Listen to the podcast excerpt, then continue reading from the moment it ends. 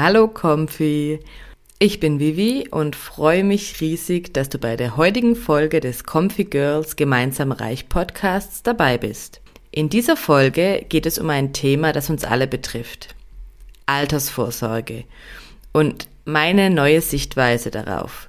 Speziell auch in Bezug auf damit verbundene Kosten und Gebühren. Und wir schauen uns an, was es jeweils für die Entwicklung des Vermögensaufbaus bedeutet.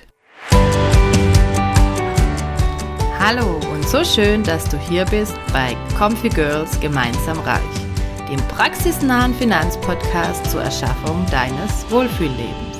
Gemeinsam gehen wir auf eine Finanz- und Wissensreise mit Themen, die ich aufgrund meiner eigenen Reise zu meinem Wohlfühlleben für wichtig erachte. Viel Spaß mit dieser Podcast-Folge.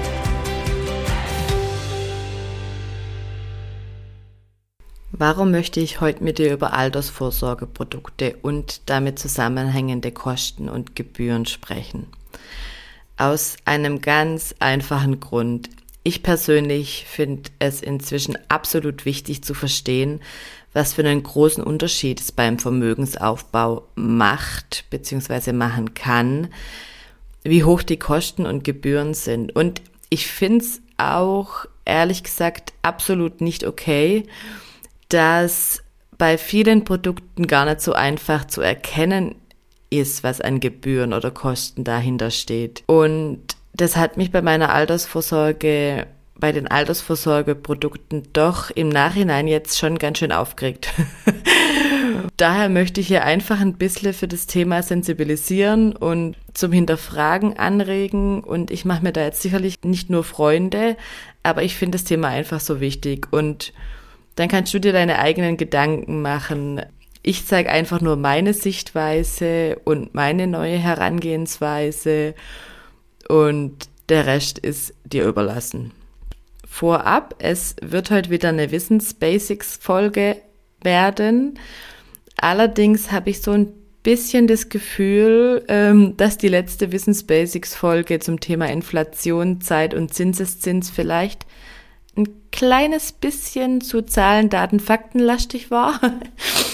Daher werden wir das Thema heute etwas anschaulicher angehen. Bevor ich mir Anfang des Jahres mal so richtig meine Altersvorsorgeprodukte angeschaut habe und dann auch mal ein bisschen im Internet recherchiert hatte, hatte ich mich noch nie so richtig damit auseinandergesetzt und auch eben mit den enthaltenen Kosten. Ich habe zwar jedes Jahr ein bisschen rumgerechnet, weil mir das Ergebnis, das ich auf den Abrechnungen sah, nicht so richtig gefallen hat. Und ich hatte es auch nie wirklich analysiert, was es tatsächlich für die Entwicklung von meinen Altersvorsorgenprodukten bedeutet. Ich sage hier bewusst analysiert, weil die Jahresabrechnungen, wie das ja häufig heißt, diese Übersichten, die man dann einmal im Jahr bekommt, so schlecht, finde ich, aufgebaut sind, dass man dieses Papier wortwörtlich wirklich analysieren muss, um überhaupt etwas nachvollziehen zu können. Und wirklich selbst prozentuale Verhältnisse berechnen muss, damit man die Kosten tatsächlich greifen kann. Und ich glaube ja, das ist pure Absicht von den Versicherungsgesellschaften, weil wenn wir nicht auf einen Blick genau sehen, was die tatsächlichen Kosten sind, wie sich das Versicherungsprodukt und somit das Vermögen tatsächlich entwickelt. Also tatsächlich, was habe ich bisher eingezahlt, was hatte ich alles an Kosten, wirklich aufgeschlüsselt und wie sieht das vorhandene Vermögen aktuell aus und das Ganze dann noch visuell einfach mit Prozentsätzen hinterlegt. Wenn ich das nicht auf einen Blick sehe, dann schaltet mein Kopf schon irgendwie direkt ab bis dann im nächsten Jahr sich das Ganze wiederholt, die nächste Jahresabrechnung kommt und das Bauchgefühl wieder komisch ist, aber der Kopf eben sagt, ach, wird schon passen, abhaken und weiter. Und ich hatte zuerst überlegt, einfach die verschiedenen Kosten jetzt aufzulisten, die es bei Vorsorgeprodukten geben kann fürs Alter oder für den Vermögensaufbau. Aber wir machen das, wie gesagt, etwas anschaulicher am Beispiel von Altersvorsorgeprodukten, die ich bisher hatte oder eben auch Vermögensaufbauprodukten. Mir war ja eigentlich schon relativ früh klar, dass ich mich nicht nur auf die gesetzliche Rente verlassen kann, sondern selber was machen muss.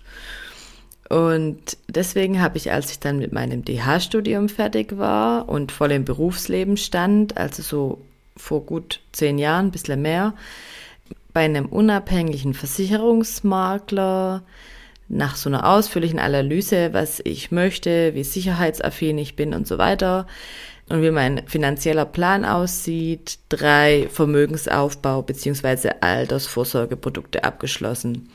Das erste Produkt, was ich abgeschlossen habe, waren drei Vorsparpläne bei der größten Vorplattform im freien Vertrieb in Deutschland. Als Privatperson kann man hier gar nicht direkt ein Depot eröffnen und irgendwelche Produkte besparen. Dann hatte ich noch ganz klassisch einen Riester-Vertrag als klassische Altersvorsorge und eine vorgebundene Lebensversicherung. Und deswegen gehen wir jetzt auf die Kosten genauer ein. Fangen wir mal an mit meinen drei Sparplänen, die ich da bei dieser Vorplattform hatte. Da habe ich relativ schnell damals verstanden, dass das überhaupt keinen Sinn macht, kostentechnisch. Das habe ich, glaube nach zwei Jahren oder so oder sogar früher ähm, direkt dann wieder gekündigt. Und der Hauptgrund war eigentlich damals, dass die die Gebühren für das Depot erhöhen wollten und da habe ich gedacht, warum soll ich eigentlich für ein Depot Geld zahlen, weil ich das auch umsonst haben kann. Und ich habe dann auch verstanden, dass für mich eben aktiv gemanagte Fonds keinen Sinn machen, weil die Performance im Verhältnis, hört man ja oft, nicht besser ist wie bei diesen ETFs, ähm, bei diesen passiv gemanagten Fonds. Da gehen wir nächstes Mal drauf ein. Aber das schon mal als Grundinformation. Und diese aktiv gemanagten Fonds haben häufig eben auch hohe Gebühren, weil es damit verargumentiert wird, dass der jemand dafür sorgt, dass die gut laufen und dementsprechend Wertpapiere wie Aktien oder Anleihen reinkauft. Und da ist aber die Sache, wenn ich schon mal fünf Prozent zum Beispiel Ausgabeaufschlag habe, das heißt, ich zahle schon fünf Prozent von jeder Sparrate nur dafür, dass ich das überhaupt bekomme, dann geht ja schon einiges von meiner Rendite drauf. Dann habe ich auch noch hohe Gebühren dafür, wenn ich dann den vorhalte. Also diese laufenden Kosten auch nochmal, sagen wir mal, eineinhalb Prozent. Das summiert sich ja dann auf, was ich an Kosten habe und was ja dann nachher alles auch an meinen Vermittler und an die Versicherungsgesellschaft oder eben diese Vorplattform auch noch geht. Die zahle ich ja dann alle mit. Und um das jetzt auch noch ein bisschen zu verdeutlichen, kommst du jetzt leider an ein paar Zahlen nicht vorbei. also, wir schauen uns einfach mal an. Wir haben einen Sparplan für einen Fonds und zahlen monatlich 150 Euro Sparrate ein über 30 Jahre mit 5% Zinsen, so wie letztes Mal bei einem Inflationsthema mit Zins und Zinseszins. Und Einmal haben wir Ausgabeaufschlag und einmal haben wir keinen Ausgabeaufschlag. Das heißt, wir fangen mal an, kein Ausgabeaufschlag, monatlich diese 150 Euro. Dann habe ich nach 30 Jahren bei 5% Zinsen ein Endkapital von 123.000 Euro mit Einzahlungen von 54.000 und Zinsen von 69.000. Also sogar ein sehr gutes Verhältnis von 1 zu 1, sogar ein bisschen mehr Zinsen nach 30 Jahren. Und beim Ausgabeaufschlag von 5% wären das 7,50 Euro im Monat, was ich eigentlich schon von meiner Sparrate abziehen kann. Dementsprechend rechnen wir jetzt mal mit 142,50 Euro pro Monat. Habe ich ein Endkapital von 117.000 mit Einzahlungen von 51.000 und Zinsen von 65.000. Das heißt, in Summe fehlt mir beim Endkapital 6000 Euro, was von Einzahlungen, weniger Einzahlungen von knapp 3000 Euro kommt, aber eben auch von entgangenen Zinsen von dreieinhalbtausend Euro. Und wenn wir das Ganze nochmal machen mit einem Zinssatz von 7% über diese 30 Jahre, dann wäre ohne Ausgabeaufschlag bei 150 Euro Sparrate monatlich ein Endkapital von 176.000 Euro. Das heißt, das wären auch nochmal über 50.000 Euro mehr. wie bei den 5%, hätte Einzahlungen von 54.000 wieder genau gleich, aber eben Zinsen von 122.000, was ungefähr fast das Doppelte ist. Und bei einem Ausgabeaufschlag von 5%, also wieder mit 142,50 Euro im Monat, hätte ich ein Endkapital von 168.000 mit Einzahlungen von 51.000 und Zinsen von 116.000. In dem Fall würden mir 8.000 Euro beim Endkapital im Verhältnis dann entgangen sein bei den Einzahlungen wieder 3000 Euro, aber bei den Zinsen sind 6000 Euro. Also das heißt, die Zinsen spielen natürlich auch gleich mit rein. Wenn ich ein Prozent mehr habe, dann macht es natürlich auch was aus. Vor allem, wie wir gelernt haben, ja über die Jahre mit dem Zinseszins. Und deswegen hat es auch eine Auswirkung, ob ich eben kein Ausgabeaufschlag zum Beispiel habe oder eben fünf Prozent, weil über die Zeit ist eben dieser Effekt oder diese Auswirkung nicht zu vernachlässigen. Und wenn ich zum Beispiel schon früher anfange, dann hat es natürlich noch größere Auswirkungen, gerade für ein Kind zum Beispiel. Deswegen möchte ich dich hier wirklich nochmal drauf hinweisen, bitten, dazu zwingen, wenn du zum Beispiel Fonds hast, Schau dir wirklich mal die Details an. Was ist der Ausgabeaufschlag? Was sind deine laufenden Kosten? Wo hältst du den? Wen zahlst du vielleicht mit? Ob das so wirklich Sinn macht? Und an dieser Stelle noch ein Hinweis von meiner Seite. Versicherungsmakler sind ja auch nur Menschen und die meinen das sicherlich im Herzen auch alles oder die meisten gut, was sie tun. Allerdings müssen sie auch Geld verdienen. Dementsprechend verkaufen sie einfach auch Produkte. Und dessen muss man sich einfach bewusst sein. Es sind eigentlich Verkäufer. Und dieses provisionsbasierte System gibt es ja in vielen anderen Ländern gar nicht. Und ich finde es grundsätzlich ja auch völlig okay, für gute Leistung auch was zu zahlen. Nur das Preis-Leistungs-Verhältnis muss stimmen. Wenn ich nur Kosten eigentlich habe im Verhältnis dafür, dass gar keine Performance ich keine Performance bekomme, keine Leistung, sondern nur Zahl dafür, dann macht das natürlich keinen Sinn. Und deswegen war für mich dann auch bei einem Produkt klar, wenn ich dann nach längerem Zeitraum oder nach längerer Zeit keine Performance sehe, dann ist es einfach auch nicht mehr sinnhaft, da Geld einzuzahlen. Dann muss man einfach den Schlussstrich, sag ich mal, ziehen. Und da ist mir auch ein Spruch im Kopf, der eigentlich für Firmen gilt. Der kommt vom Professor Wirth und der sagt, Wachstum ohne Gewinn ist tödlich.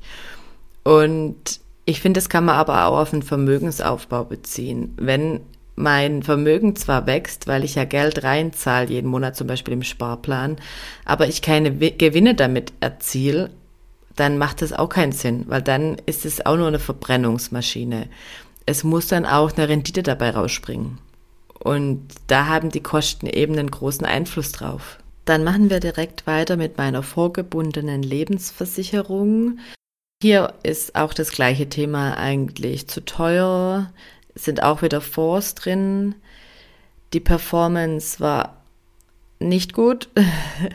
Die Aufschlüsselung dazu, also diese jährliche Übersicht, die man bekommen hat, war da, wo ich war, auch grottenschlecht. Ich konnte da immer überhaupt ich konnte da überhaupt nichts rauslesen.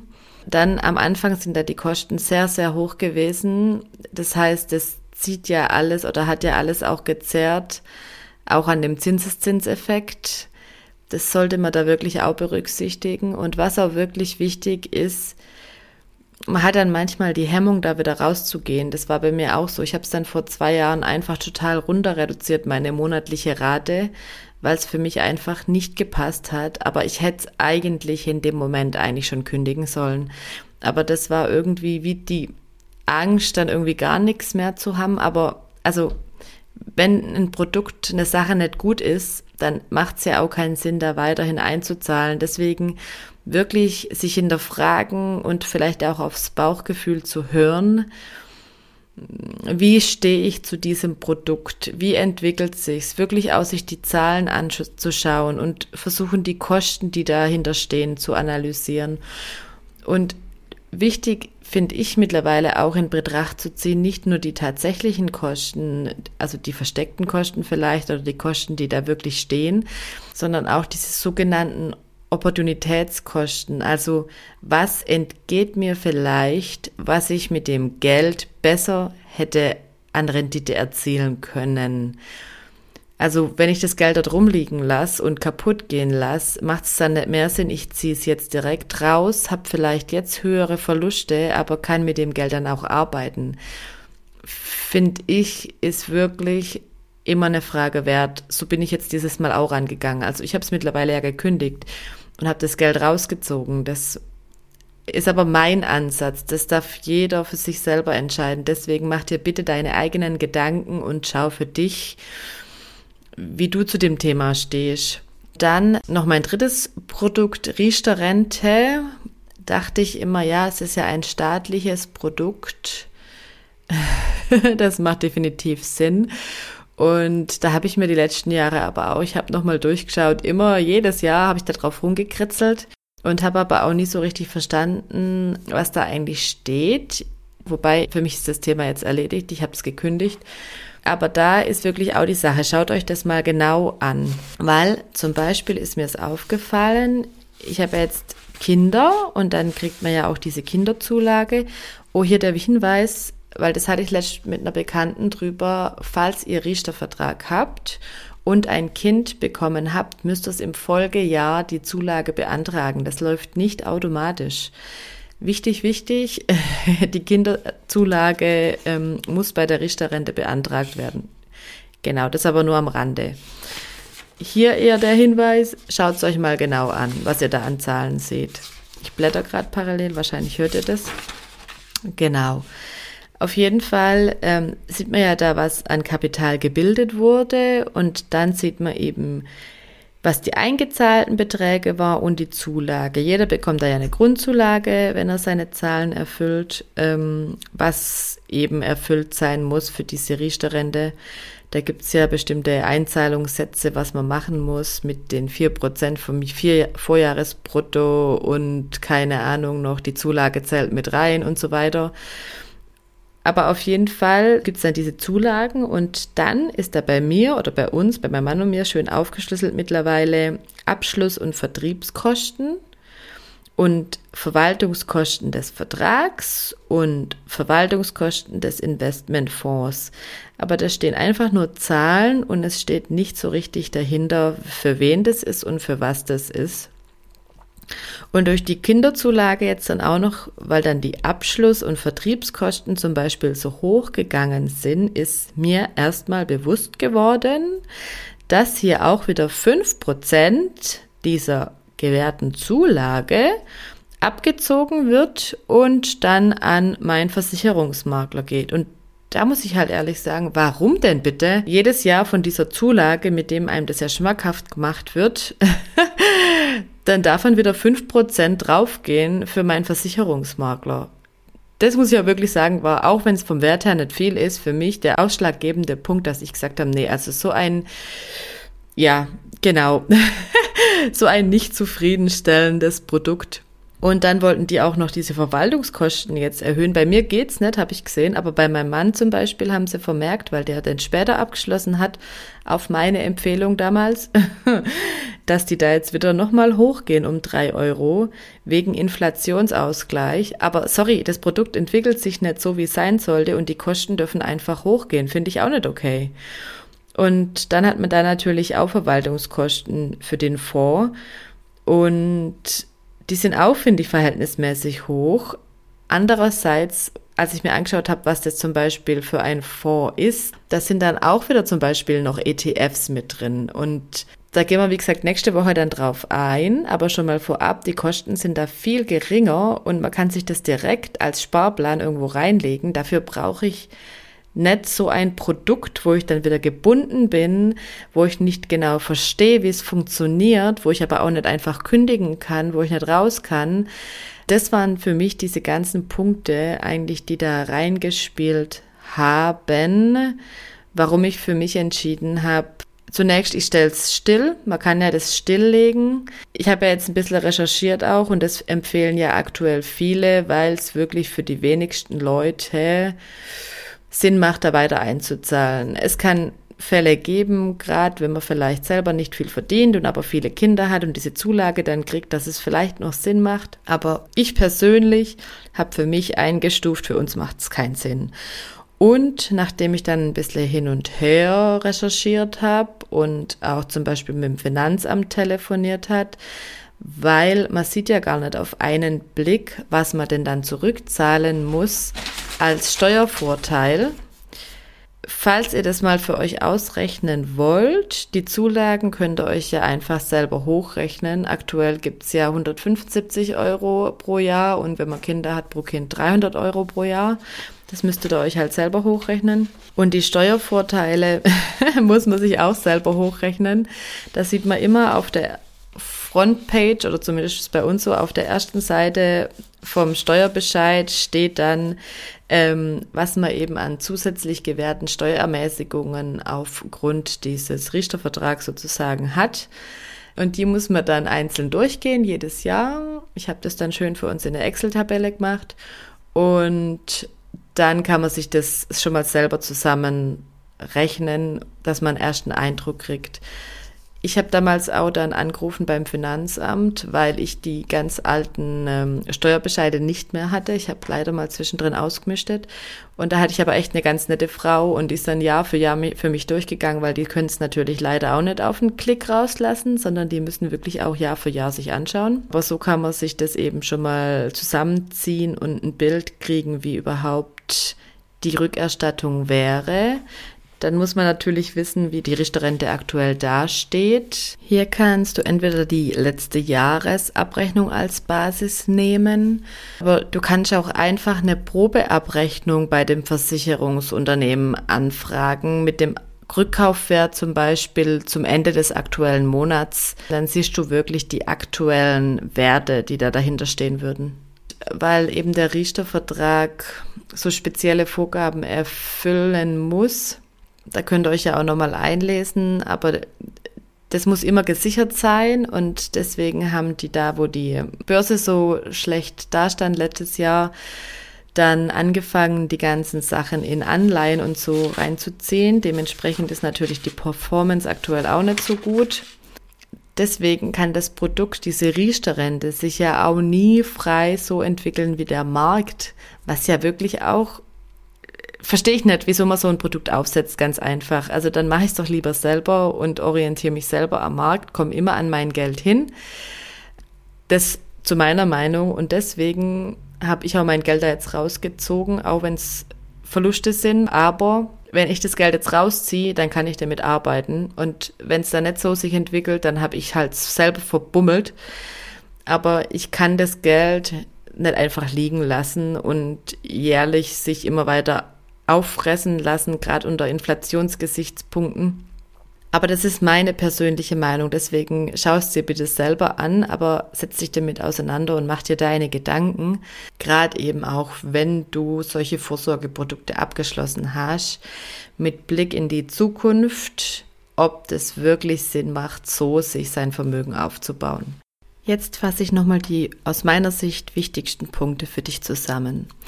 Beim Vermögensaufbau spielen Kosten eine wichtige Rolle. Es gibt verschiedenste Arten davon, zum Beispiel Depotführungsgebühren, Sparplankosten, Verwaltungskosten von Investmentfonds, Beratungsgebühren, Versicherungsprämien.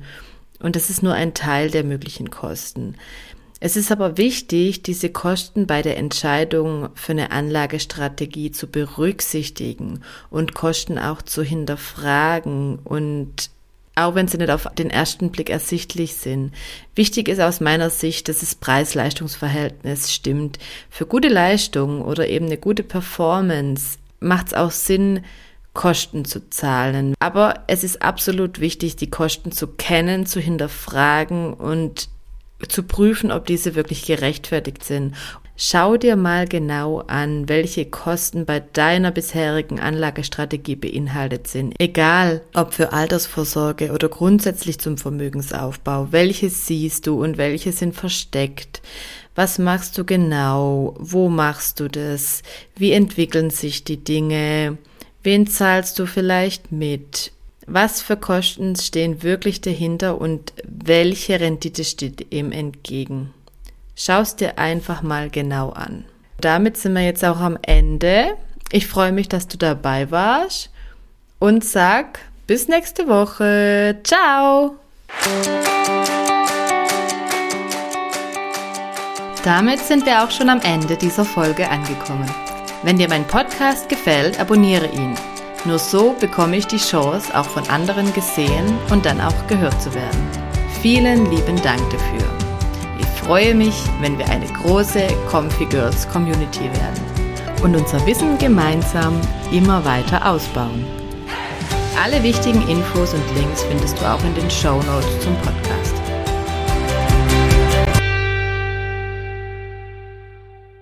Disclaimer. Die im Podcast besprochenen Themen und zur Verfügung gestellten Informationen dienen allein der Bildung und der Unterhaltung. Sie stellen keine Anlageberatung dar. Ich übernehme keinerlei Haftung für Entscheidungen, die auf Grundlage von in diesem Podcast besprochenen Gedanken oder Themen getroffen werden. Ich gebe meinen Weg und meine Gedankengänge zum Vermögensaufbau wieder. Bitte betreibe immer deine eigene Recherche, mach dich selbst schlau und mach dir deine eigenen Gedanken. Es ist dein Geld und es soll dein für dich passendes Wohlfühlleben werden. Bis zur nächsten Folge.